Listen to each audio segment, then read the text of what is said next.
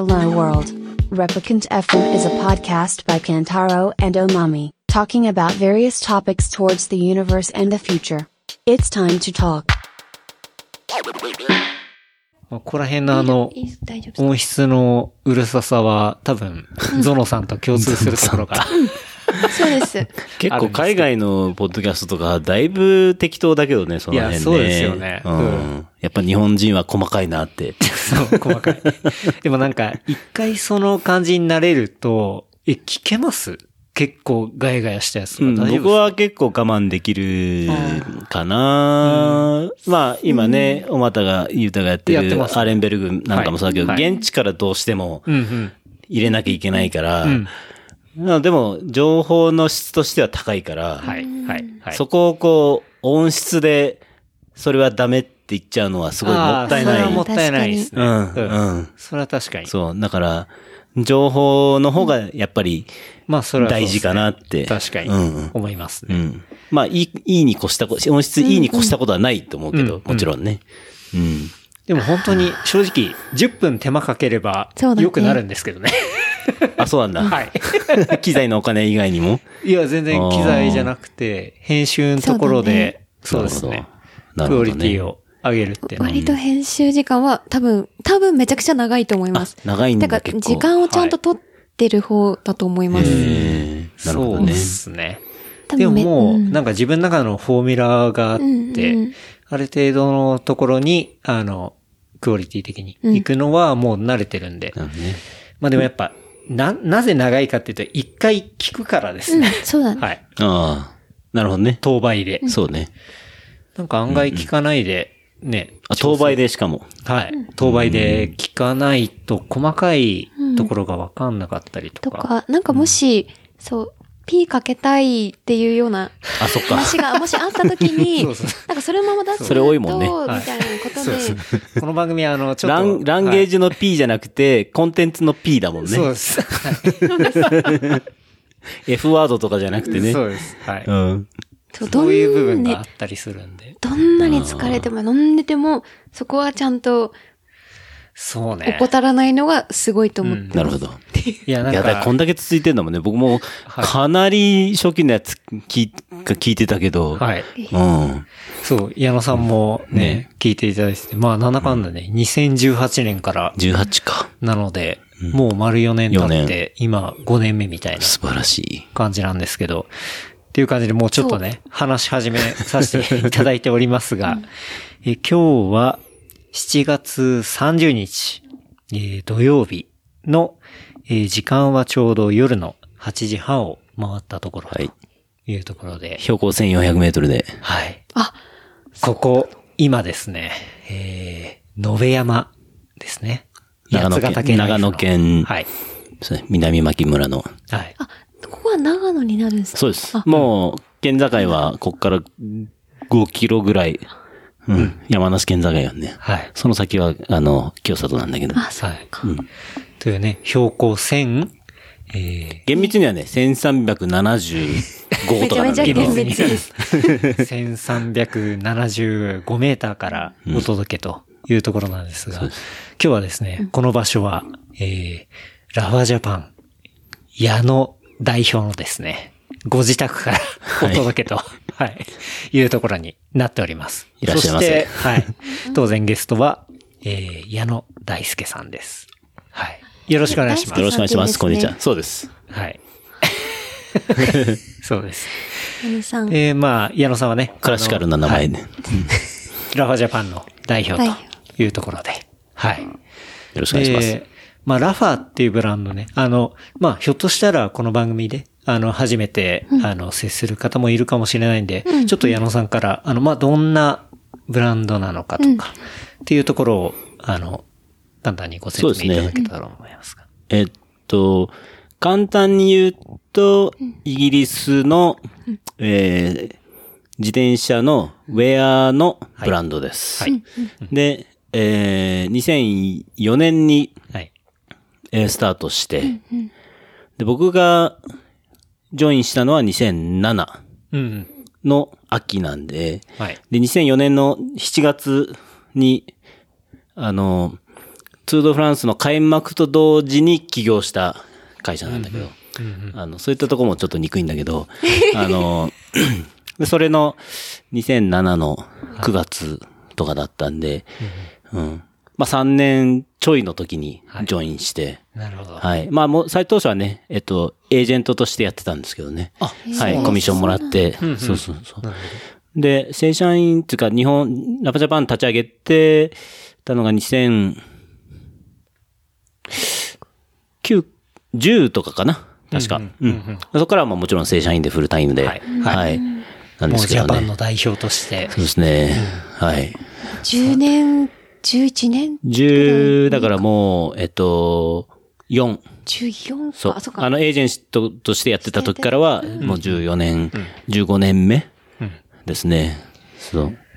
ラファって言ったらね、あの、この間、テイスケさんとか、高田さんとも、はいはい。あの、えっと、そうですね。矢野口の、あの、クロスコーヒーで、えー乗る練習の、こう、イベントをやった後に、まあ、家で収録した時に、まあ、そのウェアの話になって、やっぱ、まあ、ラファが頂点に君臨してて、みたいな、そう、そういう話よね。うん。もうやっぱクオリティがものすごい良くてっていう話をさせてもらった、いまあ、その、ね、ラファのジャパンの代表と。そうですね。まあ、頂点からはね、ちょっとわからないけど、あの、ね、やっぱりアソスとか、はい。ね、結構、その、もっと古いからこう、代表するような、いわゆる高級なウェアブランドっていうのがあって、最近は結構ちょっとヒップなはい。ところも出てきたりしてて、あの、だけど自分のとこでちゃんと作ってるとかっていうなってくると、やっぱりラファとアソスはい。二択なのかなっていう感じですね。で、あのーやっぱりこう、ただラファはやっぱすごいこう、いろいろと、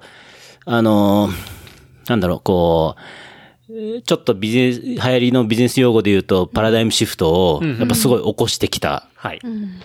ブラン、サイクリングブランド、自転車も含めてのサイクリング業界のブランドとしては、かなり、そうですね、すごい業界を変えた、あの、もしくはそういう影響を与えた、はい。強く影響を与えたブランドかなっていうところはね、すごくみん全員誇り高く持ってやってますね。やっぱりこう、すごいシンプルなデザインにした、はい。だけどすごいストライキングで印象に残るようなデザインで、うん。それでこう、だけど、あとはやっぱり、ロードレーシングのヒストリーとかレガシーとか、そういうのをこうちゃんとリスペクトして、はい。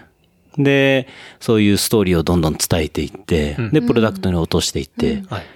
で、あとはやっぱり、最初から D2C で、コンシューマーダイレクト、消費者、消費者直接に販売するっていうのを、こう、最初から始めたはい。っていう意味では、多分、僕の知ってる中では初めてなんじゃないかな、自転車の業界では。うんうん。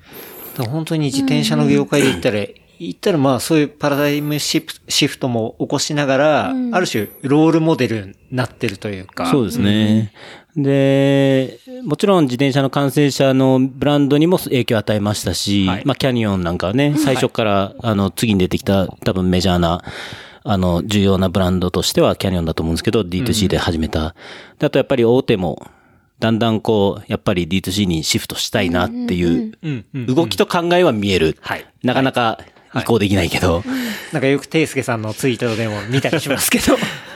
やっぱ難しいんだろうなっていう、最初にディストリビューションから始めちゃうと、確かに。うん。だってそうですよね。うん。あの、小売店さんとこうやり取りして、で、やっていくビジネスで、そこで、こうベースを築いて、急にね、ダイレクト行くってなるって、だから今までお世話になったっていうか、仲間だったそう。人たちを、要は切っていかなかきゃいけなかったそう、そりみたいな。の、やっぱり、もう、多分、やり方としては本当は、もう割り切らなきゃいけないんだと思うんですよね。うんもうガッて100%。そうですよね。それで、さ数年は、それを耐えなきゃいけないんだと思うんですよね。うんうんそのバックラッシュを。はい。うん。死ぬほどバックラッシュあると思いますけどね。うん。そう。それで、でも、5年、10年のスパンで考えたら、あ、やっぱり、まあ、あの、切り替えてよかったんだなっていうふうに絶対なるんですよ。あの時の痛みが、あの、そういいいところに行ってるっていう。うんでも、そうはいかないっていう。なかなか難しい問題ですね。そうですね。うん。いやでもだから、ラファ自体はね、本当にそうやって、革新的なことをやり続けていて、うん。うん。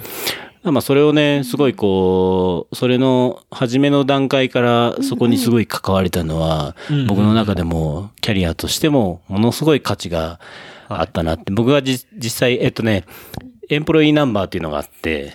で、こう、社員番号社員番号がちゃんと1からあって、1番はもちろんサイモン・モトラムって、あの、創立者で、はいえっと、今年の1月に、えっと、辞めて、あの、引き継い、新しい CEO に引き継いだんですけど、社員番号1番で、はい。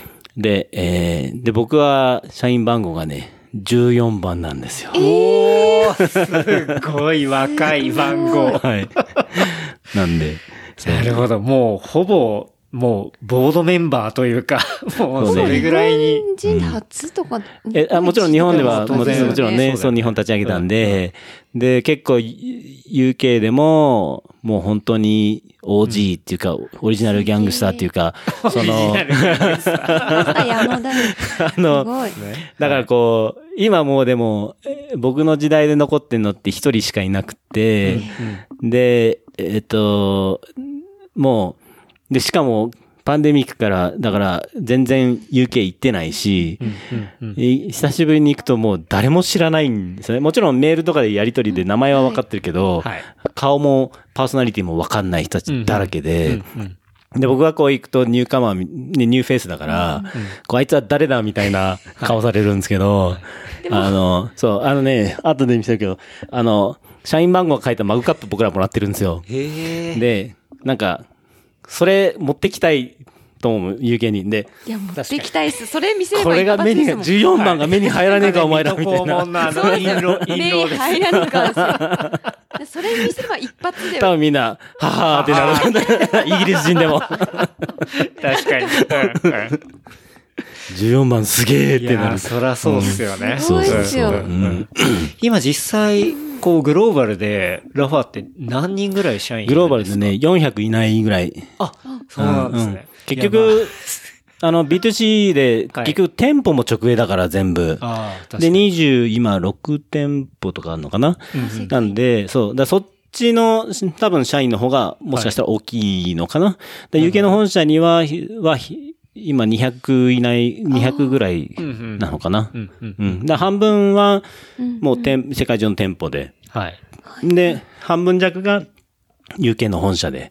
なるほど。であとは、いわゆるリージョナルオフィスって日本の社員とか、シンガポールとかオーストラリアとかアメリカとか、ヨーロッパとかのに散らばってるマーケティングの連中。なるほど。うん、うん。ちなみに日本で店舗あるのは、東京と大阪。大阪。うんそう、東京は北参道で、はいそう、大阪は、あの、あの、中之島のとこなんですけど、うん。小倉さんも働いてるから。あ、そうそう。小倉が働いてます。番組にも出てくれたことある。だ2年前ぐらいじゃないかな。京都のピーターパンね。そうですね。そうそうそうそう。この間ね、あの、東京にも、うんうん出張で来てて。そうね。うん飲んだけど小倉さんのね、キャラもね、なかなかね、面白い。なかなか、いい全ヒッピーな感じなんで。モダンヒッピー？モダンヒッピーな感じですけどねあ。あいうね、なんかこう、欲がないうんうん。人っていうのもすごい、欲がないのかな？ないのかな？これ一部から反論がありそうな感じ。あ、そうなんだ。わかんないですけど。そうね。でもなんかめちゃくちゃ素直でいい人なイメージですけどね、私は。うん。うん、大好きだからね。うん。で、まあ今日ね、そう、おまみと、まあ僕がなぜ今、延山にいるのかっていうところなんですけど矢野さんの。家にいるのかってね。そう。あのーまあ、ちょっと前で言ったらね、新潟であったラファプレイステージ3条で、あのー僕らも初めて。あれ、そうだよね。うんえ、マミは、本当に、会ったの、その時はあめちゃくちゃ初めてで。そう。めちゃくちゃっていうか初めて。そう。あ、そうです。めちゃくちゃな、めちゃくちゃことはないんですけど。マミは初めてで。マジ初めてで。僕はまあ、矢野さん過去にも、そう。あ、そうなんのか。僕はケンタロウさんと一番初めに会ったのはは、あそこのあのー なんだっけ、ほら、あの、え？ー線路の下のあの、なんかポップアップみたいなところ、ポートランドのポップアップやってた時、え？っと、ポートランドで会ったんですか？じゃあ、ポートランド系のポップアップをやってた時に、あ、えっと、はいあえっとの、、マーチですね。あの、万世橋の。あ、そう、万世橋のとこはい。そう、今はそう。回ってる。あ、いました？多分ね、で、その横の、そこの、すぐ横の、なんか、ビール飲めるところ。うんうん。あの、日立のですね。日立のです。あの、そうあ、そうなんですか？あ、名前はちょっとわからないんだけど、そう。そこで確かに。集まってて、そうだそこがはじ、初めてで、はい。そう。その時の印象に残ってる唯一の会話は、はいはいなんかエアビーの話してて、あ当時のはい。じゃあ、健太郎さん家でやってた。やってた時だ。そうそう。うん。僕はだいぶ日本に上陸したぐらいの本当タイミングで、あーそうそれをやって17とかかじゃないかな？多分。かな？6とか。うん。そう。本当にまだみんな、エアビーの存在を全く知らないタイミング。で、まあちょっとやってたね。うん。その時って多分自転車ケンタロウは乗ってないですよねまあ、。ピスト、もしかしたらピストかな？とぐらいか、あとはまあ、うんヴィンテージのマウンテンバイクぐらい。うん。街乗りぐらいでもね本気で、うんうんっていう感じではなくてみたいな。そうですね。確かに。やってたんだ。そう、そこが初めてで。で、矢野さんがあの、群馬の方で講演するみたいな。あ、そう、それが次だね。そうですね。あそれ前橋で、そうあの、ジーンズの田中社長に誘い、あの、呼ばれて、はいあの、えー街と自転車の、あのー話をしてくれって言われて、あ、街たちそう。そう、だから、2回目会った時はもうなんかバッチリジャケット着てて。あそうだねそうだそうだで、ティモシー・ベレストの。のジャケット着てた、その時。すごい。テーラーの、フルテーラーの。で、ステージ上で、まあそういう話をしてて。クリリンと着てたね。そう、クリリンが、なんかそう、矢野さんがあっちでこう喋るから、あ、じゃあうまいか。行こうよみたいな感じで行って。うん。そしたら矢野さんもう脇汗びっしょりで話してて。それは緊張する。だって、あの時、多分その時も言ったと思うんだけど、はい最初に、今までってこう、業、人前ではもちろんね、話したことあるんだけど、うん業界内とか、はい。そういう、こう、ちょっと身内っていうか、で、環境でしか喋ったことがなくて、舞台の上で。で、あれ、初めてその、いわゆる一般オーディエンスっていうか。そうですよね。そう要は自転車だったり、まあそういうものを知らない人。うんでもまあ、街づくりとかにはまあ興味があるような。方が来ていたみたいな。そううんまあ、市長、前橋市長、山本市長とか、ラファの矢野さんとして知ってる人っていうのはそんなにいない環境あ、でも来てた人多分ね、半分かちょっとぐらいは、あの、弱ぐらいは、んあの、知ってきてくれてたうんと思う。でもその半分はみんなもう知らないで、あ、そうです興味があっね。て多分役場の方から。ら募集かけた人たちえーとかで、うん。それで会ってたんだ。そう。そこで矢野さんが喋り終わって、もうすっごい疲れてるから、やりきったみたいな感じになってる時に、そうそうそうそう、気に来ました、つって。うん。そうか、そうこの間が初めてじゃないんだね、健太郎。そう、俺は。あもう全然そうね全然うんそうまあ、マミは、だからその、ラファプレステージ3条の、要は、その後の、まあ、ソーシャルライド。うん。で、えっ、と、矢野さん、まあ、その同じグループで走ってまありましたけど、その前とかに、そう。そう。で、その当日も一緒のグループで走って、うん。マミがね、なんか、終わった後に、なんか、あのおじさんすごいいい人だった、みたいな。いや、あれ、めちゃくちゃラファのナイスガイが矢野さんだから、つって。めちゃくちゃナイスガイがいたわ。ナイスガイじゃねえわっていうね。めちゃくちゃいい人なんですよね。なんだよねって健太郎に言ってたあら、ラワの矢野さんだって。その時はもうラワの認識がめちゃくちゃあったんで、その自転車乗り始めたのも、そうね。そう。でも顔とね、あれ。れが繋がってなくてねそう。でまあ、ルイゾンでね、あの、ゴーゴーさんだったりもね、うんいろいろやりとりしたしね。ううんん。うん。矢野さんだった。め そう。ちゃくちゃいい人いたんだよってね、熱弁してた。。そうですねめちゃ。くちゃいいくて。僕は結構ゆる系、ゆるい系のライドの後ろをこうサポートするのは結構得意なんですよ。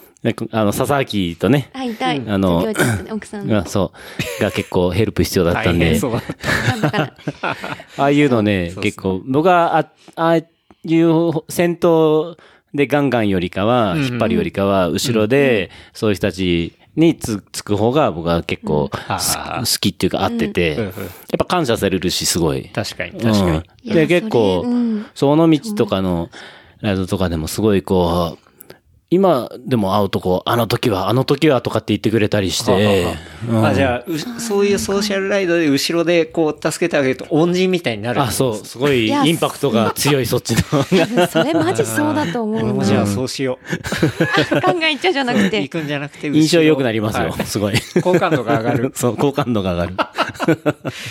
そんな、そんなそんな戦略的にやってるわけじゃないんですけどね。僕も別に頑張んなくていいし、確かに確かに。うんあ、でもなんか山さんがそう、め余裕余裕持って走れるから、そうすると、すごい。うんうんうん。そうですよね。だから、プレステージのね、ほんと3条で言ったら、まあ僕らがそのキャニオンの本国アカウントでテイクオーバーするって時に、その冒頭でね、あの、テイスケさんがちょっとインタビューするみたあれいな感じで。もだいぶや、あの、無理やりで、だいぶ僕もちょっと言葉詰まったけどね。なんか、あとその、なんつうの、日本人に対して英語を喋るっていうのもすごい違和感があって、確かに。うん確かにあの、そこにもう一人アメリカ人とかがいれば、とかイギリス人がいれば、日本人がひ横にいてもはい、全然いいんだけど、日本人だけしかいなくて、。そうです。確かに日本語しか喋、に基本日本語の人たち、日本語でコミュニケーションする人たちしかいなくて、うん。その空間で、はい。あの英語を喋るっていう不自然さ。はい。それは僕も思いましたね。不自然な雰囲気だと思う僕はその携帯、まあ iPhone 構えてて、この奥には100万人以上いるわけなんですよ。そう。多分その100万人は、はい日本人が、はめちゃくちゃ少ないってこいや、とだもんね。めちゃめちゃ少そうだよねない。うん、少ないと思う。うん。そう。うん。っていうね、その、まあ、言ったら唇を切っていただいたっていうか、うん。そこから、まあ、ライドして、うんまあ僕もいっぱいあげたりみたいなところがあって、そうだよそう,、そこをね、本当に、まあ、プレステージどういうもんなのかとか、うんうんまあ、日本でやってるところの、まあ、説明とか、こう、いっぱい話していただいて。で、あの、まあ、 takeover one day でやって、うん要は、キャニオンの本国の、こう、言ったら、そういうソーシャルマーケをやる人から、うんあの、レビューが来たんですよ。フィードバックが来たおーそう。フィードバック来て、まあこれちょっと、ちょっと緊張するね、それ読むの。いいのかどうかわかんないですけど。まあ、あの、いろいろ、まあ端的に言うと、冒頭の話が長えって言われた。いや、け、な、なんだかんだ、うんあの、やっぱ、ライドしてるっていうのが、あそっちが欲しいんだろうねソーシャルの、うんあ、うんそうなんだ説明よりね。うん。だから、逆に、そう、冒頭矢野さんやってもらってで、僕らが走り終えた後に、一人一人感想言ったりしたのも、あれもちょっと長い、みたいな感じで、うん。やっぱ、こう、ライド中に、やっぱ日本を見せてとか、、この自ね。転車良かったとか、なんかああいうのはすごい良かったらしいんですけど、そう、こう、話すっていうのが、あ、案外ダメなんだっていう、ところは来て、そう。うんだから、ていすけさんとか爆笑してましたけどね。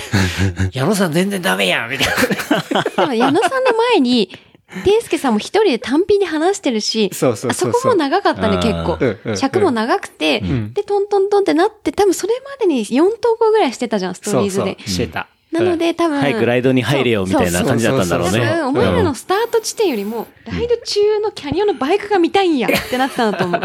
まあね、日本の風景、バックグラウンドにね、走る。バイクっていうよりは、やっぱ、うんライド中の、やっぱそういうもんっていうのが大事。ああ、なるほどね。で、僕も初めて、だから正直、自分の仕事でも、あんなアカウントを一日でやるとかないんですあよー。自分がしかも。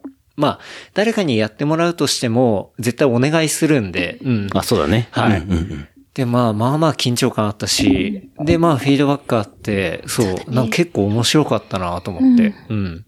いや、まあい、いい貴重な経験でしたね。う。ん。またね、あの、次は、あの、まあそれは takeover するかどうかわかんないですけど、そう、役来とかもね、うん。ありますんで、そう、参加いたしますので。ね、まさに今のね、UGC、 user generated contents最前線。最前線ですね。いや、でも本当に、そう。そうだね。でも、そう、ゆきさんとかと、こうみんなと話しましたけど、すげえ矢野さんの話良かった。だ身内は、ったんだそう、めっちゃ、あ、そうなの？そう、めっちゃ良かった矢野さんとていすけさんがああやって英語で話して、うんうんなんか伝えてる感じがすげえ良かったと思って、いや、あれは良かったっしょと思ってレビュー見たら違うんかいっつって。またね、あ、まあ、テイスケさん、日本語でもそっか。で英語になるとね、またテンポが上がるんあの、早くなる、早口になるんだよね、またさらに。それにちょっとやっぱね、釣られるっていうはいはいはい。か、うんうんうん。ありましたよね。う。ん。まあそんなね、あの、プレステージ3条の、あの。抵抗馬の裏側ですけど、そう。さらなる。で、あれね、そもそも今話脱線しちゃったけど、うん。矢野さんとうん。なぜ収録しに来たっていうか、なぜここに来たのかの話かその話あそうだね。ら、こうなっちゃった。すぐ脱線しちゃったねえっ、と、三条発射ありがとうございましたってやりとりで、うんうんあの、ぜひ、延山も来てください、みたいな感じで、そう。っていうのがあって、もうずっと行きたいと思ってて、で、あの、そうそう。で、ちょうど行けるタイミングがあって、で、やりとりして、ああ、じゃあ行きますっていうんで、あの、来たっていうところだ。うん。そうですね。乗りに来たと。はい。そう乗りに行きました。うん。まあ僕もだから、えっと、ラーファのエージェンシー契約した時は、はい。エージェント契約した時っていうのはそもそもまだ西宮にいたんですよね。うん。で、神戸？そう、神戸でいて、えっと、それが2004、5? 8、8だ。8。うん。2007に会ってるんだけど、えっと、2008に独立したの、辞めて独立した前の会社はキャットアイって、自転車のライトとか、はいサイクルコンピューター作ってるとかで、大阪の天王寺にある会社なんだけど、あの、その、話が、ラファの話が来て、で、あ、じゃあや、やる、やろうって言った時に、やっぱりまだその時ってラファって多分、日本の通販で、もう多分、2、300万ぐらいしか売り上げてなかったのかな？多分、えー、え、そえ、それの、、年間？年間。で、うん。で、はで、これコミッションもらうっつっても、はい全然生活できねえじゃんって。できないですよね。えーだって、10%もらったとしても、そう、20万じゃん。そう、みたいな1000万売っても、はい。ね。確かに。みた話だから生活できない。そう、生活できないから、あの、最初の1年は、キャットアイの社長、津山光一さんって社長と話して。あの、50%にさせてくれっつって。なるほど。うん。はい。ほんでその、キャットアイで働くのを50%にそうセーブすると。で、それに、で、あの、だ、給与を半分にして、はい。で、ボーナスからも外してもらって、うん。ボーナススキームからも外してもらって、はい。はいもう単純に半分でやらして、つって言って、うん。で、僕こういうことやりますと。はい。で、ラファと、あとはちょっとインディペンデントファブリケーションという自転車、あの、ハンドメイドの、オーダーメイドの自転車と、はい。えっと、一緒に同時に、それで独立のワンステップを、まあ、ハーフステップみたいな感じだね。なるほど。半歩から一歩行ったみたいなそう感じです。。ね、で、やって、そう。だからまだ1年ちょいぐらいは西宮に最初はいて、はあはああれそうその時って大阪いた時と被ってる健太郎が？え2008、2008被ってますね。はい。僕2007 新卒で、大阪にいきなり配属されたのが、2007いやいやいやいやいやいやっていうか。いやいやねいやいやいやもクソも、そうですね。あの、同期から同情されるっていう。で、その時にテイスケさんとか自転車周りにちょっと出会えて、で、それが今に繋がって、矢野さんとも出会えてるんだもんね、そう多分。だって俺、クリリンのことを、テイスケさんに紹介したの俺だからね。あ、そうそうなんだ。はいうーん。そう。だから、あそこは繋がっていって、はいはいで、そこからいろいろクリリンも繋がって、みたいな。そうか。そう。で、逆に、僕が、まあ、大阪からこっちに戻ってきたら、クリリンがいろいろ繋げてくれてっていう。あそうなんだで、もともとクリリンは、俺の同期だし、うん会社の。そうだよね。っていう、だから僕は本当に大阪行ったのは最初は本当に。そうだよねだって、関東出たことないんですもん。はい。でい、きなり、なんか、そう、母親とかも、正直ダウンタウンとかもあんまテレビで見せてもらえなくて。へえ。あ、じゃあ関西あれがね、そうあんまり。なんかうんそう、そういうのは、みたいな感じだったんですけど、で、なんか変に親も怖いイメージがあるし、大阪大丈夫みたいな感じだったんですけど、でも、まあ最初の1年は誰も友達いないんであれでしたけど、うんうん。まあその後は、まあ幸い、その、ピス。トのブームがあって、で、そこで、まあ、そのピスト自体を進めてくれたのはクリーンだったりするんですけど、まあそこからつながりが増え、で、その後に、まあ、テイスケさんとも会い、で、かなりまあいろいろ、まあ、僕も発信もしていたし、そこで、まあ大阪だけじゃなくて、まあ全国いろいろこうつながっていって、っていうとこですね。うん。被ってたけど、その時には矢野さんのことは知らなかったね。もちろん知らない。そう。うん。うんだから僕と逆だよね。僕は、まあその前はね、山梨の宮崎で半導体の仕事してたんだけど、その、帰国して、で、えっと、まあ、7 7年そこにいたんだけど、もう6年目ぐらいから、7年、6年経って、もうなんか、もうこの会社いいな、もういいかなってなって、もうなんて、結婚したらなんか、働くような会社じゃなかったから、まあ当時のね、感じだと、あの、もう上が、もうバタバタ、離婚か鬱になってってたから、これはやばいなと思って、もう出ないと出ないとって思って、で、友達が結構関西にいたんですよ、その時は。はいで、よく遊びに行ってて、で、しかも西宮によく遊びに行ってて、はあ。大阪じゃなくてね。はい。神戸のですね。そう。あのー、で、いやしかも阪神山手って苦楽園っていうところ、芦芦屋の隣の苦楽園っていうところがあって、僕の大阪の時の上司も苦楽園に住んでました。あそうなんだ。はいはい。うちのお姉ちゃんも、苦楽園えっと、えっと、今の彼と結婚する前に住んでました。ああ、いいとこだよね。はいで、で、いいとこです苦楽園に友達が住んでて、はいそこによく遊びに行ってたの。うんうんで、で、僕がすごい思ったのは、僕すごい場所でいろいろ決めるんだけど、あの、あの、いや、一回は西宮に住みたいな、阪神山手に住みたいなってすごい思う強い思いがあって、はい。で、そしたら、そのキャットアイと大阪にいた友達がいたんだけど、うんうん来てくれって話になって、お、天王寺、西宮ちょっと遠いけど、うん行けるなと思って、はい。うん。それで行って、もう家アパート探しは、もう完全阪神山手うんうん。を、ピンポイントで。で、バーって探して、はで、あの結構ね、かっこいい、もうこ、もう住所、家はちょっとボロボロだったんだけど、あ、賃貸の家ね。うんうん。もう住所だけで、ここいいかなと思ったとこあって、あの、兵庫県、えー、宝塚市、はい。えー、ひばりが丘、漢字でひばりが丘、ひばりが丘。漢字でねはい。はい。東京のかひらがなじゃなくてね。はいで僕実は実家ひばりが丘なんだけど、東京ので、えー、花屋敷。花屋敷。はい。で、番号なんだけど、はいかっこよくない？住所。めちゃめちゃ住所書きたいって感じで。ね確かに。どこに。にいても。多分その時僕、ひばりなんて漢字書けなかったと思うんだけど、その住所のかっこよさで。かっこよさでここにしたかった。はいでも結局クラクエンにしたんだけど、クラクエンもなんかか、ね、かっこいい名前かっこいいじゃんね。やまあそうですね。うん僕も向こう行って初めて苦楽園って、そのボスに聞いたら苦楽園だよって言われて、苦楽園って 何？みたいな。ですね。はい。全然知らない。まあその後にまあ知ってくとこですけど。うん。あの辺すごい山も近くて、海も近くて、ね、本当にいいなと思ってて、美味しいレストランもいっぱいあって、はい。ね、はい。パン屋もいっぱいあって、うん。うん。それで結局念願の西宮に西宮住めて、はい。うん。苦楽園のん。ボロい家に借り、見つけて、そうなんです。でも場所はめちゃくちゃいいところで、はい。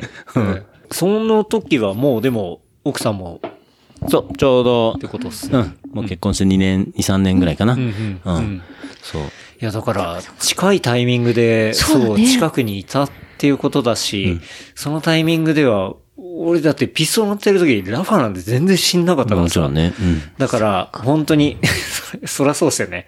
だって、日本で売れてんのが、年間で200万とかだったらさ、うん本当多分、13桁いなかったと思うよ、お客さんは。はい。うん。はい。うん。っていうところでう、んうん。で、まあ、それが、どんどん大きくなっていって、うんでもね、最初からね、結構、あの、メッセンジャーの人たちは、ピストルの話じゃないけど、うんメッセンジャーの人たちは、結構ラファを着てくれてたのね。なんかちょっと、なんか、カルト的なクールネスがあるっていうか、はいはいはいなんかやっぱ真っ黒だったし、当時、全部、確かに。ウェアがそ。うなんだ。そう。ていすけさんとか初めの方着てた。うん。そう、それで、黒いやつで、あの、白い、こう、あのね、そうそうそうう。ん、それであ、のあのー当初から、創業当初から、あのーウェアハウスで、いわゆるその出荷のアルバイトとかは、メッセンジャーが多かったの。あ、そう、メッセンジャーを雇ってたの。へえ。うん。だから、ファーストウェンスデイズっていうのがあって、はいはいあのね、水曜日はメッセンジャーが配達しますってロンドン市内だったら、はあはあみたいのがあって、その、ウェアハウスで働いてるメッセンジャーたちが、あの、もうちょっとプラスアルファで稼げるために、自分たちで配達してたの。なるほど。そう。足で。そう。だから、結構最初から、そういうこう、なんか、そのギャップっていうか、その、すごい高かったのに、はい。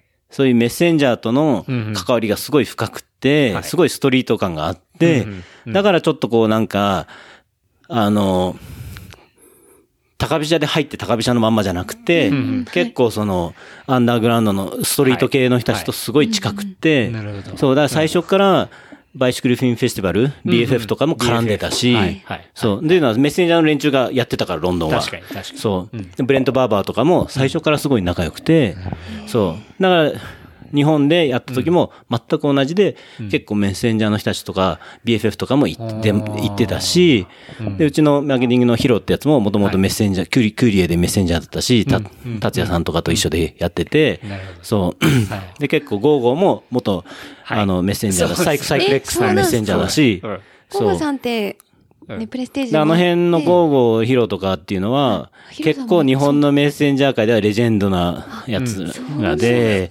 あの、日本で、そのメッセンジャー世界選手権やった時の、それをやった人たちなの。あ、マジっすそう。か。え、なんかそれって知らない人多いんじゃないですか。結構その、なんか、そういうちょっと高級ブランドなんでしょ？ハイストリートブランドなんでしょ？みたいな印象はあるんだけど、実はすごいこう、ストリートカルチャーに根付い根付いてたんですよね。それで結構えーみんな頑張って、すごい400ドルとかのジャケット買ってくれてて、うんで、それをね、ボロッボロに使ってくれるのがまたかっこよかった。なるほど。うん。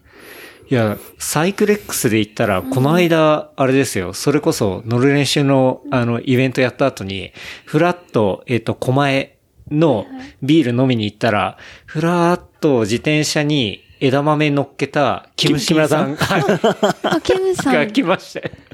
で、そう、話したじゃん。話した、話した。枝豆乗ってきてて近所なんですって言って。そうそう。今日僕バイクにつけてたフレームバッグ、はい。あれレジスタンスですよ。あれです。ああ、そいやもうの、本当ね、マジ全部繋がるから。あ、やばい。そう。うん。で、そう、キムシンさん、フラッと来て、で、まあ僕なんかやっぱ当時のそのメッセージのそういう話を聞きたいんでめちゃめちゃ聞いてめ、もうね、正直あの、こういうところに乗っけられない話なんですけど、そうねはい。めちゃめちゃ面白かったですね。うん、うん。いや、そう、だから、本当にそういうストリートアングラーとも、もう最初の頃から繋がっていて、で、確かに最近だけ見たら、ね、まあちょっと、うん。まあ、高級ウェアみたいなところはあるのかもしれないけど、ルーツをたどるとそういうとこから来てるし、うん。ジャパンでいる人たちも、そういう人たちなんそう、だよそっから来てるかっていうら、うん。うん。とこですよね。うん。そう、すごいこう、強固ですよねうん。カルチャーに対して。うんうん。そうね。だからそれ西宮に行って、ラファ始めて、それでこう、まあ、もうキャットアイもじゃあもうやめれる？はい。はい。っていう状態になった時に、あの、どこにしようかっていう、あれが、あ話があって、まあ関西圏もすごいいいと思ったけど、はい。やっぱこう、自転車に乗るのに、いいとこにしたかったんだよね。あ、ラファの本拠地をどこにしようかってそう、ことです日本のね。そう。確うん。だからその、初期のちょっとのところは、まあ、そう西宮にいたけど、うんうんじゃあどこに置くっからかって話ですよね。うんで、西宮でももちろん良かったんだけど、うん。まあなんせ高い。いや、高いと思います。家も、うんうんね、で、ちゃんとビジネスできるようなスペースになってくると、存じ上げてます。うん。で、多分めちゃくちゃ高い。なんかさ、上の方とかさ、はい。安いかなと思ってさ、もう駅から遠いしさ、女神山とかさ、はいあの、カブト山の上の方とかさ、安いのかなと思ったら、なんか、お、物件出てると思ってさ、ちょっと見に行ったらさ、もうなんか、1億とか。奥。まあ、間違いない。高いほど、はいあの、標高上がるほど高いそう、みたないんかなんかね。な感じです、よね。駅近いとか関係ないんだよね、あの辺。まあみんな下。広大な土地を持って、うん。うん。で、車があってって、だから別に電車とか。関係ない。うん。で、足足なんかもね、はい。もう400坪い以下には分譲しちゃダメとかそうそうそう、条例があったり。うん、そ建てらんないんだ。あの、うん。ミニマムの、あの、敷地の大きさが決まってて。そう。う。分譲してアパートが建たないようにしてて。う、ん。うん。だからそれで、さすがに六甲、で、六甲のね、山頂とかにもね、数軒だけ買える土地があって、はいはいはいほあとはね、全部借地なのね。でそういったとこ、そんなとこもね、もうね、いや、こんな10年に1回出るか出ないかですよって言われて、で、あ、それダメだなと思って、うん。阿公の方とか、はい。淡路島とか、うん。関西を見てそう奈良の淡路島まで探そう、した。奈良の生駒とか、はい。はい、で、あとはこの辺よく知ってたから、うんうん。まあ、あとは伊豆もよく知ってたから、はい伊豆、うん。で、八ヶ岳周辺、はい。結構探してて、うん。そしたら、八ヶ岳も本当は小淵沢の方を探してたんですよ。あ、そうなんやっぱですね。ね、うんインターあるし、高速道路のインターあるし、特急も止まるし、確かにやっぱ。電車でも、便利。車でも来やすい。でも環境もいいし、うんで、当時はまだそんな高くなかったし、やっぱりね、広い土地が出てこない、全然。うん。うん。で、結構、そうね。土地でも坪10、10万超えたりしてたから、まあまあ行くなと思って、はいはいうん。で、探してたら1年ぐらい結局探したんですよね。えーうん、こっちにも5回ぐらい来たし、はいそしたらここがうん。たまたまポンって出てきて、そう。まあ、この野辺山矢野、うん矢野亭はですね、僕はまあ、初めて来させてもらったんですけど、まあ、あの、バカでかいですね。そう。でかさは、でかさだけね。どっかの公共施設かなみたいな思ったような産地だったみたいな。本当に大きくて。だからここが、もともとが、えっと、ペンション。ペンション。うん。だから、いろんな人がもううん、泊まるキャパがある、うんえっと、建物なので、まあ死ぬほど大きくて、うんうん庭も広くてね。庭も広くて、そうね。もう、総坪600。600。ハーフエーカー。はい。ハーフエーカーの場所にあって、でね、もう来たら、そのラファのルイゾンも止まってて、うんうん。で、こう、矢野さんのね、あの、自転車ガレージみたいなところがあって、これ、下手したら都内で、ここに、ここよりちっちゃいところに住んでる人いますよ、みたいな。うん。はいあ。マジそうだと思う。そうね。はい。っていうところで。で、リビング入ってきたら、もう、ね、ここもバカでかくて。うん。で、正直、ちょっとシャワー浴びさせてもらったりとか、あの、しましたけど、若干中で迷うっていうね。同じく。どこからガレージ行きゃいいんだろうな、何回も迷ってるみたいな。それでも多分、都、都内の100平米の、あ、マンションのうん。3分の1ぐらいですよ、多分値段は。おうん。なるほど。うん。あ、じゃあ、そのタイミングで言ったら、かなりリーズナブルなあ、リーズナブルだった。うん。形で。うん。ただね、そう、さっきその後も大変だったけどねはいだから、買うのはリーズナブルかもしれないけど、じゃあ、ね、リノベしたいみたいなんところは、あの、でかすぎるから、お金がかかるって話ですね。何やるにも大変だった。はい。え、最終ここに決めたきっかけは何だったんですか？あのね、えっと、やっぱね、さっき見せたけど、うん。家から八ヶ岳が見える。ああ、いや、めちゃくちゃ、うん。もう本当に自転車でね、うんもう数分でそ、めちゃくちゃ綺麗なやつが時見て。そう。で、うんえっと、一番八ヶ岳が寝室なんだけど、うん寝室のカーテン朝開けると、八ヶ岳が前に見えるのね。はい。はい。うん。であとは2階の一番奥のトイレも八ヶ岳が見えるんだけど、はいそう、ゲストとかは、あの、あの、は、それを、あの、うんこビューっつって言って、あの、用を足しながら、はいやた八ヶ岳を眺めれるとモー。ニングみたいなコピューが最高っていう。日本一景色のいいトイレ。トイレ。で、あとやっぱ隣が、ね、八ヶ岳側が牧草地だから、はい。家が絶対、まあ抜けも良くてそう、抜けが良くて絶対家が建たなくて、うんうん。で、裏の森、森も林も、うちの土地じゃないけど、もうずっと林のまんまだから、もうなんか、実際600坪だけど、もう実質なんか3000坪ぐらい持ってる感じ。いや、マジそうな感じです。うん。確かに。そう。そこでも仕事も兼も住むみたいな感じで。そうね。んうん。やっぱ、ね、やっぱ山谷あるから仕事も、やっぱすごいストレスが上がる時もあるし、そういう時とかももう、ちょっとデスク離れて、裏庭に出て、うんハンモックに5分間、うん。まあ5分だけで終わんない時もあるけど、あの、もうそれだけでも結構もうバーってストレスが下がって、んうん、またすぐ戻れるみたいな。そう。だ最近ここ数年で、まあ娘は高3、高2で、はい。妻も、あれですけど、もう13、4年になるけど、こっち来て、やっぱりこう、最、ここ数年でやっぱり気づいてくれたのは、なんかこう、週末とか連休になったらどっか行こうって言わなくなったのね。あで、で、さいなんではいそうなったかっていうと、んあ、ここがデスティネーションっていうのが分かったから。はあ、はあはあ、そう。だ都会の人たちとかっていうのは。一生懸命プランニングして、ん空いてる週末見つけて、はい。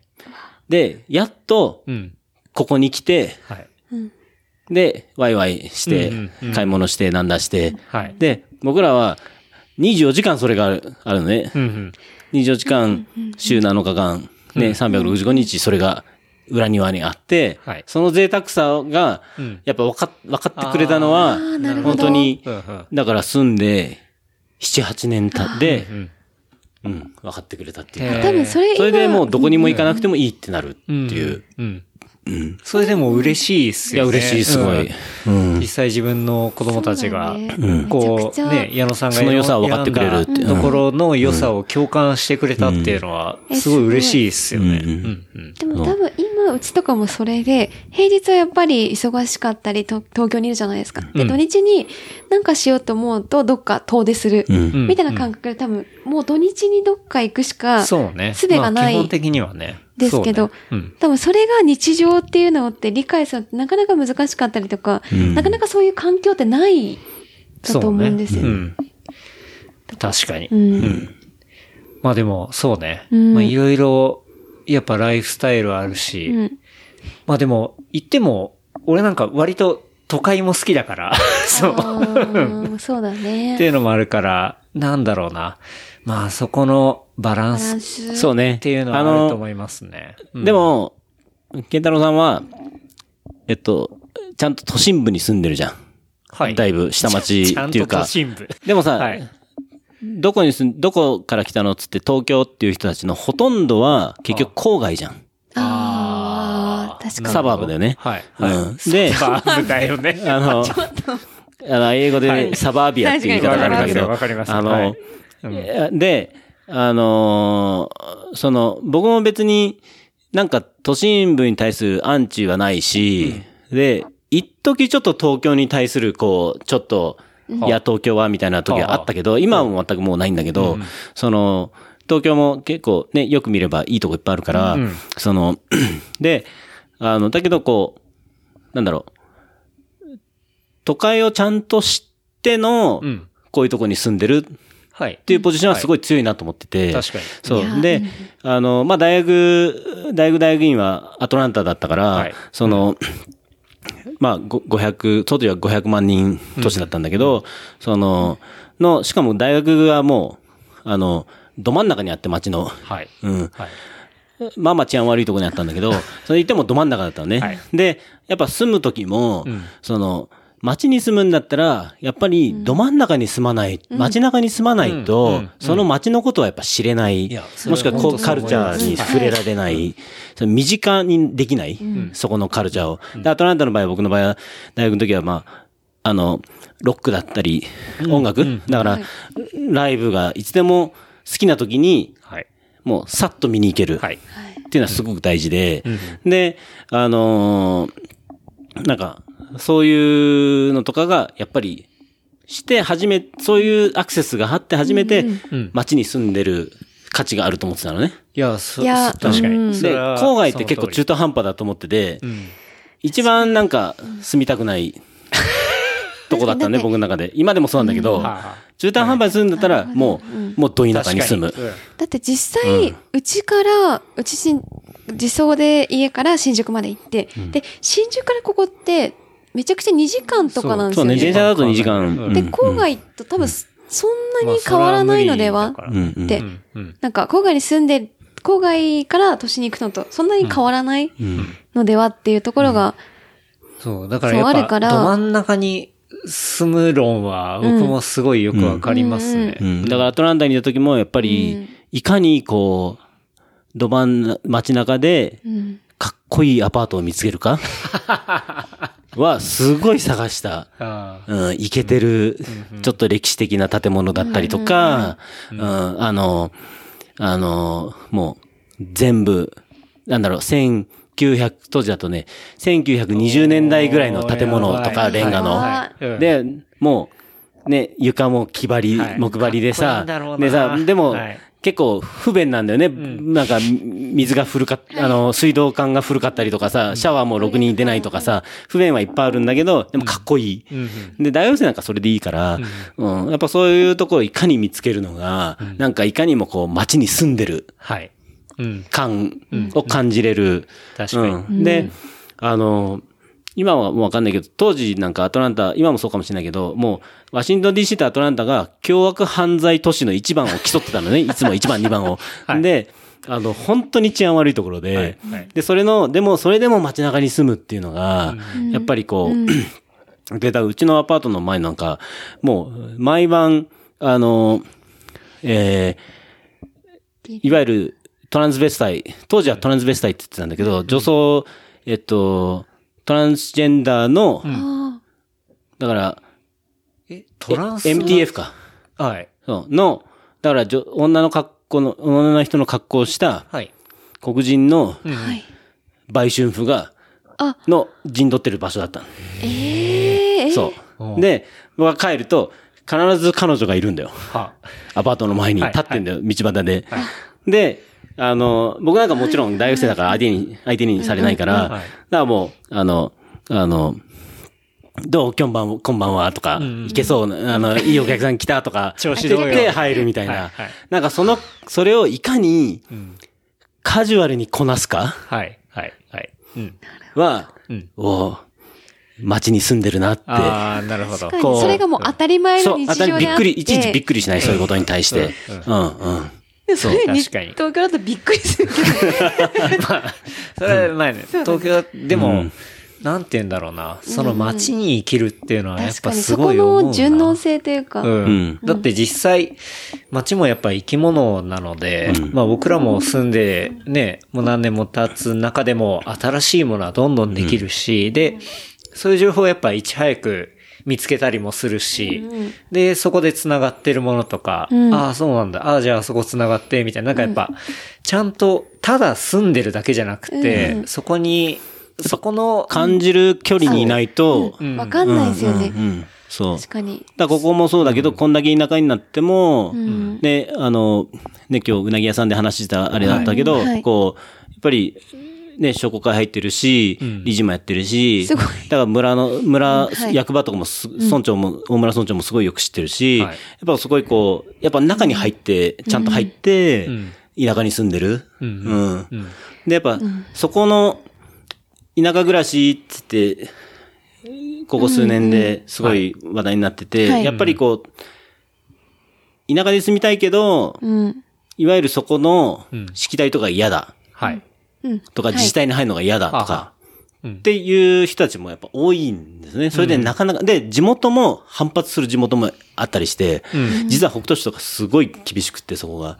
で、ゴミ捨てる量がありませんとかつって役場にな来る、行ったりするんだけど、でもここは幸い結構外からをすごいウェルカムしてくれる、うん。うん、地域で、そう。だからそれはすごいラッキーだったと思う。でもその代わり僕らも何の抵抗もなしに、ちゃんとじゃあ地元の、ん。あの、組織とかそういうとこに入ろうっつって妻と決めて、子供もいるし、いね、動物もいるし、って言って、もう何の抵抗もなしに結構入ってった。うん。うんら全部行事も出るし、はい。うん。だからそれがめちゃくちゃすごいと思って、商工会結構コミットメントは必要かなと思って、街中にしても、田舎にしてもコミットメントは必要だと思う。その、本当にその街に馴染みたかっいや、たら。でも、いやそうですね。うん。それは多分、ここでも、まあ僕らが住んでるところでも変わんないと思いますね。だって、やっぱりね、お隣さんだったり、そういう町会にさ、やっぱ、あの、挨拶してみたいなところはあるわけじゃん。で、お隣さんと常に回覧板ももらって、うんコミュニケーション取って、取って。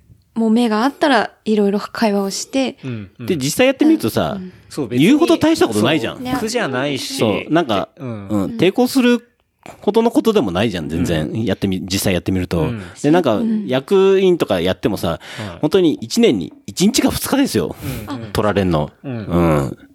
うん。確かに。うん。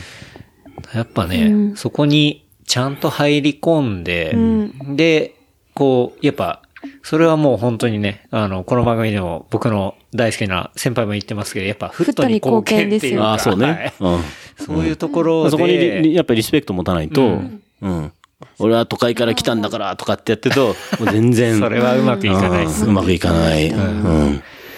ダヤロさんもだからそうやって来てもう十何年で、そうねもう完全に根ざして、うんうん。え、なんか大変だったこととかってあります？こう来て、当初とか、ここに住んで、ラフもやり始め、ここでやって、うん。なんかめちゃくちゃ大変だったあのね、感じする人とかは全然なくって、はい逆にそっちはすごい楽で、えーあの、え、ケンタロウさんとことかさ、はい。役場でなんかしなきゃいけないとき、はい。まあなんか届け出したりとか、はい時って、結構、混雑とか、あ、え今度だいぶスムーズに行けるの、東京、そう、そういう東京の下町。区役所行ったら、一一秒。全然、あな、なんも混雑さ10分、あそうなんだ。10分とかあ、じゃあ東京はいいのかな？西宮とかすごい大変で、めっちゃ待たされるんだけど。で、こう、一つやるのに、5個ぐらい窓、あれされたりとか、じゃあ何枚行ってください、何枚行ってください。はい、はい。で、5個ぐらい引っ越しして、はい。届けを出すときに、はい。あの、翌日に役場に行って、ドア通った瞬間に、はい。あ、矢野さんですよね。向こうから。もう全部準備できてますから、あえともうマ、ジっすか、えーもうね、話がね、もうね、通ってるね通ってんの。うわ、すごい。それは、うんそれはないです。え、だそから、れはない。うんここに住んできた矢野さんっていう認識がもうそこにあるってことですね。こういう家族が来るみたいな。でも学校にも通ってるし、えで、あ、保育園か、保育園にも通ってるし、はいはい。もう全部通ってんの。ーもうじゃあ完全受け入れ体制ができてるんそう、ですね。受け入れ体制できてんの。へうん。今でももう、なんかあって役場行くと、もう、もう顔パスだからさ、もう、あ、これで、つって。役場顔パス。それないっすよ。うちの台東とかも、ちゃんと、そう、だから人的には全然問題なくって、環境はね、さすがにちょっと慣れが必要だったけど、まあ、冬がね、うん。あの、ちょっと寒かったりとそか。う。で、ひリフォームし買って、買って住む前にリフォームを済ましてから引っ越しをしたんだけど、うんうん。で、そのリフォーム住んで引っ越しする時が、ん。2月の1週目だったんだけど、はい。一番寒い時に引っ越ししてきた。何も知らずに。あ 我々は、それはね、ちょっと大変だったんで、で、その、引っ越しした年の、えー夏？うんはい。夏は大丈夫だろうと思って、な夏が、初めての夏が、冷夏だったの。あ夏に？うん。ー、で、冷夏、あの、寒い。寒い夏。ねうん。で、あのーまあ、幸い、その年だけだったんだけど、冷夏は。ね、こっち引っ越ししてから。だけど、えっとね、その夏ね、T シャツ1枚で日中過ごしたのが、多分ね、2日か3日ぐらいしかなかったの。あと寒くてね、上着着なきゃいけない。過ごせないぐらい。寒かったそう。うん。だから日中でも20度前半。はい。うん。それ、最初に来たタイミングの夏がそれだと、めちゃくちゃ不安いや、なんだ不安、もう不安しかなかった。え、だから年中、どうなんの？と思ってつけなきゃいけないのかなと思っちゃう。確かに。うん。でも幸い、翌年からね、うん。普通に戻って、じゃあ、その年はたまたま、こう、異常だったっていう話です。そうね。で、最初から、今ね、薪ストーブあるけど、最初から薪ストーブはなかなくて、2年ぐらいして入れたのかな？うん。で、薪ストーブに、の生活に順応するのもちょっと違かった。ほう。その、薪ストーブ炊く技術もあるんだけど、うんうん。えっと、薪を揃えるコネクションとか、いや、そがれめちゃくちゃ大変。巻きコネクション。薪コネクションが時間かかった。一から巻きコネクションを作らないといけないってことですよね。そう。ので、生活するために。うん、あのね、林業の人とか繋がったりとか。そうで、結局24時間経つ、炊くから、すごい必要で、いっぱい。うんで、あのね、あの、割った状態とかで買ってると、はいもうね、燃料買ってた方が安いの。うん。全然。はい。いや、薪を自分たちでカッ高そう。石油、灯油買ってた方、買った方が全然安いの。割ったやつで買って。加工された最終形でだからってことです。まあ自分でやってなんで割ったやつが高いのかよく分かったけど、今はもう、もう全部、うん。もうシステム化されてるから、もう誰に頼めばすぐ来るっていうのも分かってるし、で、炊き方も分かったから、はい。あのね、薪ストーブすっごいいいですよ。寝る前に、12時ぐらいに僕寝ますけど、12時寝る前ぐらいに、ガーって一回上げて、はいはい。で、詰めて、で、あの、閉じる、閉じるってね、空気空気を閉じる、二次燃焼するんだけど、うんうん。そうすると効率があるのね。で、それをマスターすると、12時に寝て、えーあ起きるのが6時ぐらい、はい ?6 時間、朝起きるでしょ、まだあったかいんだよね。へすごい。それがね、マスターできた時はもうね、あーなるおこれはもういけるなってね、確信した。確信した、はい。あ。ここでもう全然、もうずっと住める暮ら。せるっていう。うんでもそれも地域に根付いたから、そういうふうに、なんかそういうのも全部できたってことですもんね。薪ストーブもまあね。だってそれまでって、何もな、な、なしで寝る、寝、夜寝るまで引いて、暖房引いてるけど、それでピタって止めて、うん。朝起きるでしょ？はい。部屋の温度6度だからね。それは辛いっすね。うん。家の中なのに、ね、吐く息が白くて。うん。でも薪もね、あの、ちょっとね、この収録前にも、あの、僕ら話してたんですけど、そう。薪を作るための、その木を仕入れるんですよね。そう、原木っつって、えー、だいたい1メーター半ぐらいのやつ、うん。を、そう。仕入れて、で、こう、矢野さんのこの家で加工して、チェーンソーで、薪にするチェーンソーで40センチぐらいに長さに切って、であとは、まあ割る。割るのはもうね、エンジンの機械で割るけど、はい。うん。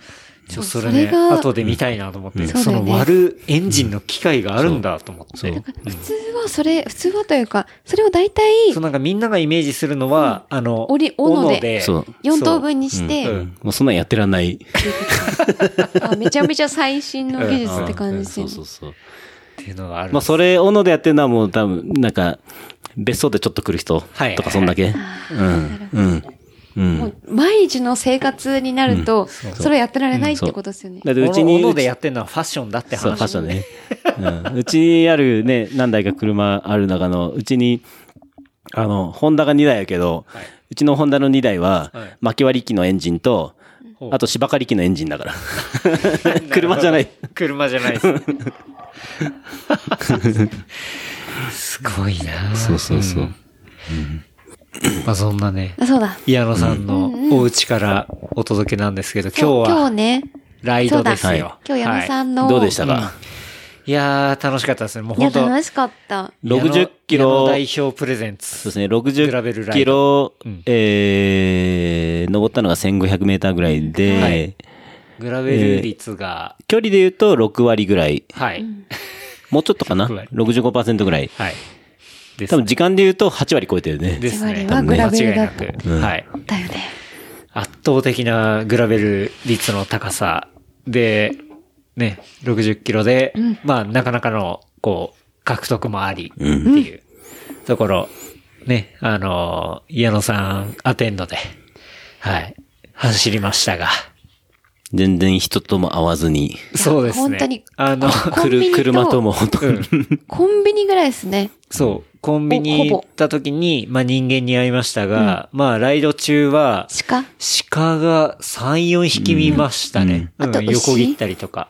牛、そう。ジャジャージー牛、はい。あと蝶々ですかね。うん。ちょちょね。僕は一回あの、オゴジョンみたいなの見たんだけど、ああ。うん。うん。うん。いやー、どうでしたおまみさん？いやー、痺れたね。しびれたね。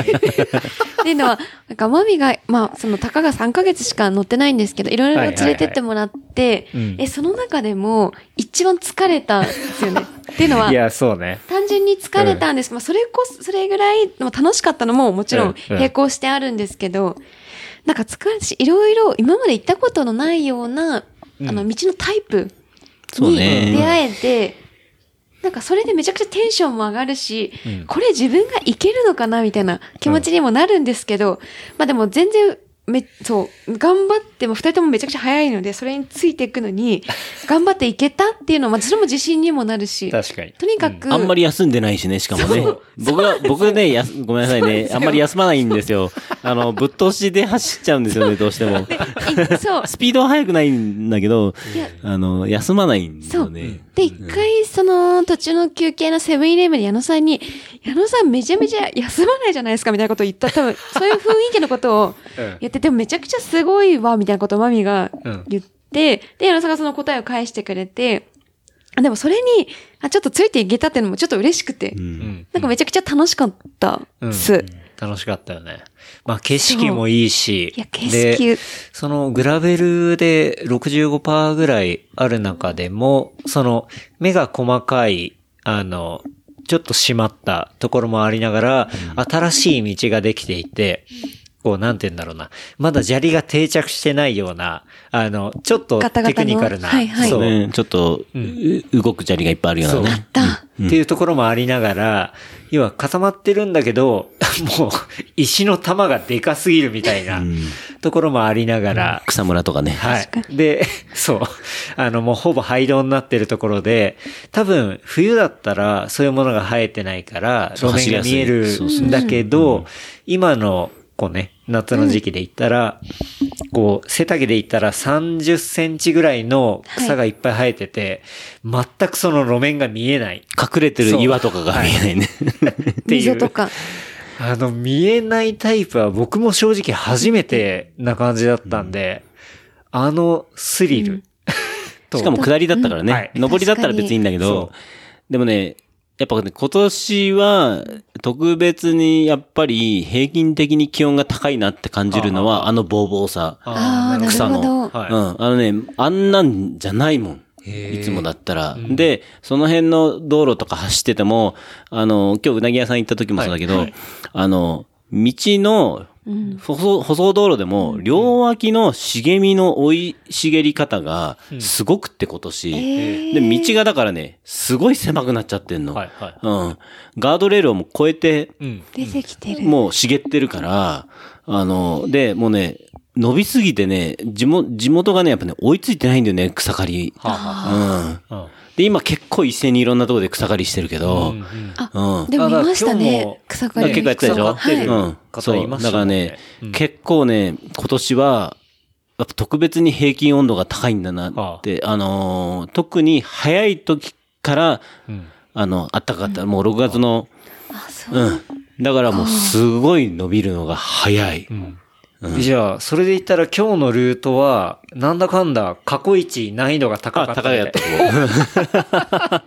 いや、だってマジでそう思ったもんな。なんか、超無事って思って、本無当に。事となんか、グラベルも、上りでめちゃくちゃ長いってやったことなくて、はいはいはいはい。で、めちゃくちゃテクニカルで、でも、あの、先にいる矢野さんと健太郎の、もう、動き踏んでるとこ見ながら行くみたいな。あ、あ、そうね。トレースね。どんどんとトレース走りやすいところを選んでね行。くんだけど、こんな長いグラブやったことないぜってうんいう感じなんだけど。でまあ、上りもそうだし、下りは草生えてるし、み草生たいえてるし。でもやっぱり、ところどころ、その、標高が高い分、やっぱりこう、すごい森が綺麗で、な。すごいこう、うんなんか、なんか雑草の茂みって感じじゃなくて、ね、やっぱすごいこう、熊笹が下は綺麗に張ってて、はで、ね、上はね、紅葉、えっと、針葉樹が綺麗に森になって、すごい、やっぱああいうのはすごいね、僕は、あ、う走、何回走っても、ん。もうす飽きないっていうか、気持ちがいい。いや、めちゃめちゃ綺麗だな。綺麗。うんうん。あとなんかまあ、僕そっちの中もそうだけどね。いやうん。そう。あ、なんかもうちょっと頑張ろうと思わせるようなコースみたいな。あ、なんかこう、めちゃくちゃうまいな、みたいな。ね、最後のね、僕そっちもね、ケンタロウさん言ってたけど、はいね、Windows のそう。そう Windows の壁紙みたいな。草原。そう。でもそこに行くまでめちゃくちゃ大変で、その分めちゃくちゃ綺麗だし、っていうのが、ねうんなんか、あ、なんかめちゃくちゃうまいなってうん。思ったんですよね。いやー、僕もやっぱ下り楽しかったしな。その難しいところもあったけど、やっぱその後は、こう、ちょっと水が流れてるような、ああったね。うんグラベルもあったりとか、うん。僕結構、ガレてるグラベルの下り好きなんですよね。まあまあ飛ばしてましたもんね、下りね。はいはいうんちょっと危ない時あったけどね。はいあの危ない時右コーナーで。おっとおっとってなって。そうそうそう。うんでもなんかあのスリル感っていうか、が結構好きで。うん。だそこも結構全力で。うんそうだね。まあその下りぶっ飛ばすのは完全にテイスケさん仕込みなんですけどね。ああ、なるほどね。あんたいつもあれじゃん。あの、安心して 飛ばせる人がいるからだよね。それであれでしょう、こう、はい行くと必ず怪我人が出るのは、そそれにこう、調子に乗ってついてって、はいあーってなるんじゃないですか。すそう思う。僕はまあ、そういうのを受けて、僕がバーって行きますけど、多分それで、ね、確かに、一緒にやると、よくない。怪我人が最近多いって。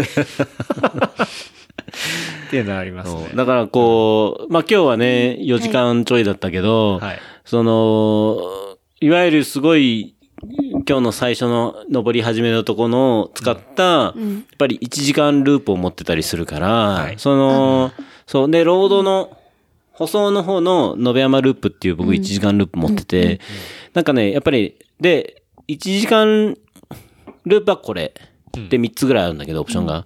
はいで、1時間半はこれ。ん2時間はこれ、みたいなの持ってんのね。うんここで。全部すごい良くて。で、そういうのを持っとくと、その、あの、平日とかでも、確かに。あの、1時間だったらいけますよそう、ね仕事の前うに、ん。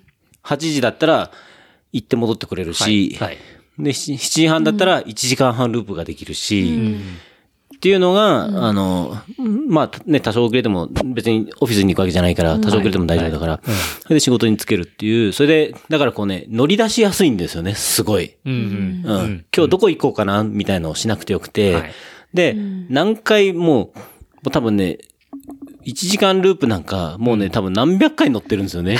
だけど、もう、ん 何百回乗っても、んいい。あし、飽きないってことですよ、景色に。うん、うん。で、もちろん季節があるから飽きないんだけど、その、冬は冬の良さがあるし、なんで、こう、今でも、こう、うん。行くたびにこう、じゃあ、トウモロコシ畑のトウモロコシがちょっと大きくなってってるから、とかそういうのも含めて、そう。あの、なんかね、そういうのが、こう、えーなんか、すごいここ特有だなっていう贅沢っていうか、いや、マジで羨ましいですよね。だって、平日に、その仕事ちょっと時間あって1時間って多分。まあランとかできるけどねどこでもねうちの隅田川を1時間走るしかできないです。プール行くか。もう2個なんですよ、選択肢が。で、そこに自転車なんてもう無理難題な話なんで、それができるって羨ましいそうです。ね。まあ、ね、今日ね、ちょっとね、たまたまね、ナイキの人たちと一緒になったけど、そうそうそう。いやああれはびっくりしましたよ。トシさんとね本当に。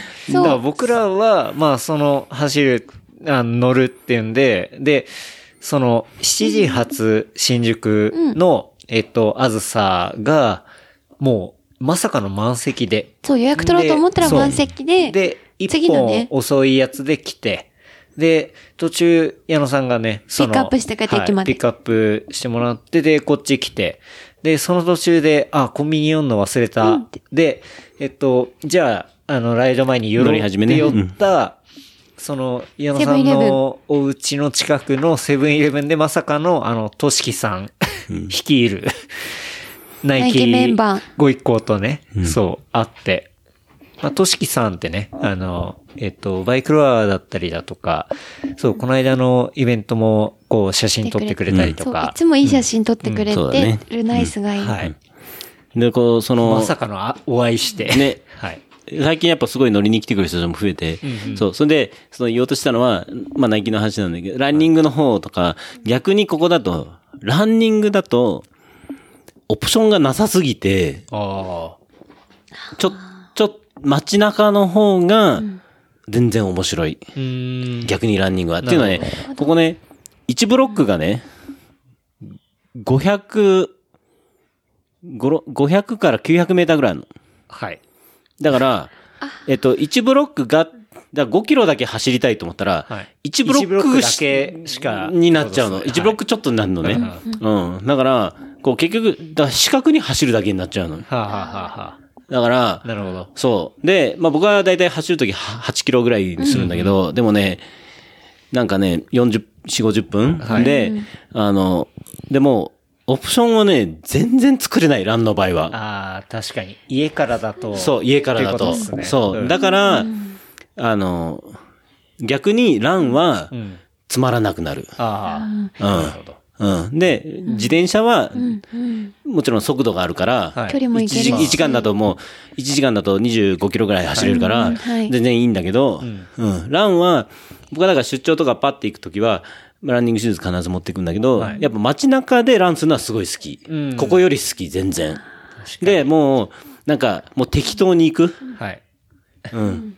うん。うん。なんか、面白そうなとかやったら、ちょこちょこちょこちょこ路地入ったりしてするんだけど、で、どこの街行っても、日本でも海外でも、面白い。それは楽しめる。街中の方がランは絶対楽しめると思うまあ、。それは思いますね。うんビッグランするなら別だけどね。はい20キロとか走るなら。確かに。でも、その1時間走るとかうん。って話になると、そうですね。生活圏内で1時間で走るっていうのは、まあ圧倒的に都会うん、街の方が全然面白い。街のものですよね。バリエーションいっぱい組めて、うん。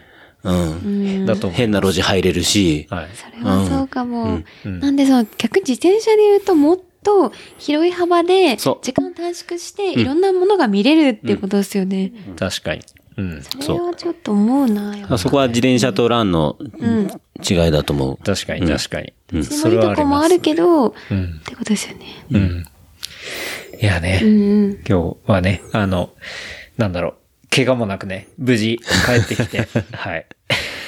そうね。パンクもしなかったし。パンクもしなかったですね。しなかったしそう。だあれ？さっき話してないか。そう。だから僕は、えっ、と、ボトルゲージの1個に、まあ、ツールケースみたいなものを、あの、備えていて、で、その中に、あの、ダイナプラグとか、まあ、パンク修理の、ダイナプラグとか、あとはまあ工具、ミニ工具を入れてたんですけど、まさかのや、やっぱね、あの、ハードなグラベルがあったんで。パッて見たら、そのツールケースの蓋が完全取れてて、ダイナプラグとその工具を失いましたね。まあ、きどっか、八ヶ岳のどっかに、はいどっかに中腹のどっかに。見つけた方は、野生のダイナプラグになってるから、あの、見つけた人はパンク修理できるんで。確かにうん、便利。そう。っていうのもあったりはしましたけどね。まあでもそれぐらいで、うん、うん。すごい楽しく。そうだね。楽しかった。いやでも、おまみも今日の感じでいけたら、ね、おまみもさ、あの、ニセコグラベル出るわけじゃん？うん。しかも、エクストラロング。うん。110。いけそう？いけそう。いけそう。いける。いける。なんでもいけそうと思った。矢野さん太鼓判。うん。まあもうあの廃道行ったら、オッケそーう。。うん。ね、次の、お白州の廃道も行けます。はいい。るかも。例のね。さ、周囲疲れたなんて言ったかな？なんかそうね、ポロッと。なんか、マ疲れたこと、確かに。疲れたとかあんまり自転車、ランはよくあるんですけど、うん。ライドで疲れ、な基本は楽しくて、うん。ハッピーなので、あ、疲れた、しんどとかって言わ、言ったことあんまなくて、ライドの時って。ないね。ないねでいつもお互いハッピーなんだけど、しんどいじゃないですけど、わ、疲れたーって普通に ポロッと出たんですよね。もうここの、この胃の奥らへんから、うん。まみちゃんみたいな感じで出てきて、疲れたんですけど、あ、なんか別に、ちょっと休んだら全然いけたんですけど、初めてなんかライドで疲れたみたいな感じが来た。うん。うん。っていうのが、でもそれも、その時は疲れてるんですけど、新感覚、今となっては新感覚で、んあ、よかったみたいな、達成感に。でもね、全然ね、ええ機嫌悪くしないし。あ、全然消えないで悪くないです。ね楽しんで。淡々と、こう、ケロッ、ケロッとしてるし、まあ、に、ね、三女の時に一緒に乗って、あ、まあ大丈夫なのかなって思ったけど。なんなら、出し切れない方が若干不機嫌になります。あ物足りなさ、物足りなさなんに。か、もうちょい、みたいな。わがまま。そうね。まあ今日グラビアだったけど、その、舗装だけでも、結構、その、今日、だから、としきさんが行ってた先の、ちょっと僕らルートちょっと被ってた、同じ方向だったりしたんだけど、の先の林道をずっと行って、で、そのままこう、あの、あの、長野県はね、あのね、平成大合併してないから、はい村がいっぱいまだ残ってて、この辺。ここも南牧村だし。はいで、あの、で、えっとね、山を一個越えるたびに村が変わるんだけど、ここ南はき、山越えると川上村。川上、えあで、川上村の一個山越えると南愛木村。で、その向こうがさらに北愛木村。でね、行くたびにね、人口がね、ガクガクガクって減るんだけど、あの、北池村とかも人口が1000人いないんだけど、ええで、あの、でもね、そっちの方はね、もうね、ロードのバイクはもうね、最高なの。えうん。で、でもやっぱり、道もちゃんと整ってて、でね、限界集落感がすごくて、またね、シュールなんですよ。え、こんなとこに人住んでんの？みたいなところにい行って、やっぱね、人がいて、またね、その、その人もすごいもうなんか陽気で、あうん、面白い。で、なんか、え、この辺の人たちはどうやって生活してるんだろうみたい確なとこで、うん。でね、あの辺の南秋と川上の山の方には、やっぱりね、千人みたいな人やっぱいて、千人。うん。あ千人。だから仙台の、違う、仙台そうの線に、そう、千人。人ですよね。ああそう。はいうん。で、あの、もうね、あの、さっき話した、ユナボーマンの話じゃないけど、はいもうね、ソサエティから、うん社会から、もう隔離した人とかがいて、山の中に。でね、一週間に一遍だけ降りてきてお風呂入りに行くとか、ちょっと仮面の人いて。マジ僕千人ですねあ、い、会ったことあるんだよね、僕、一回。で、林道走ってて、あの、川上村と南駅の走ってて、間走ってて、林で、え、なんでこんなとこ人歩いてるんだろうと思って、で、あの、こんにちは、つって言ったら、そしたら向こうが、え、今日は何月何日だいとか言われて、で、マジか。やマジですか。で、楽しいお話は次週後編に続きます。お楽しみに。話したトピックスは、ショーノート、 replicant.fm で見ることができます。番組の感想は、ハッシュタグ、レプリカント FM までお寄せください。See you next week. バイバイ。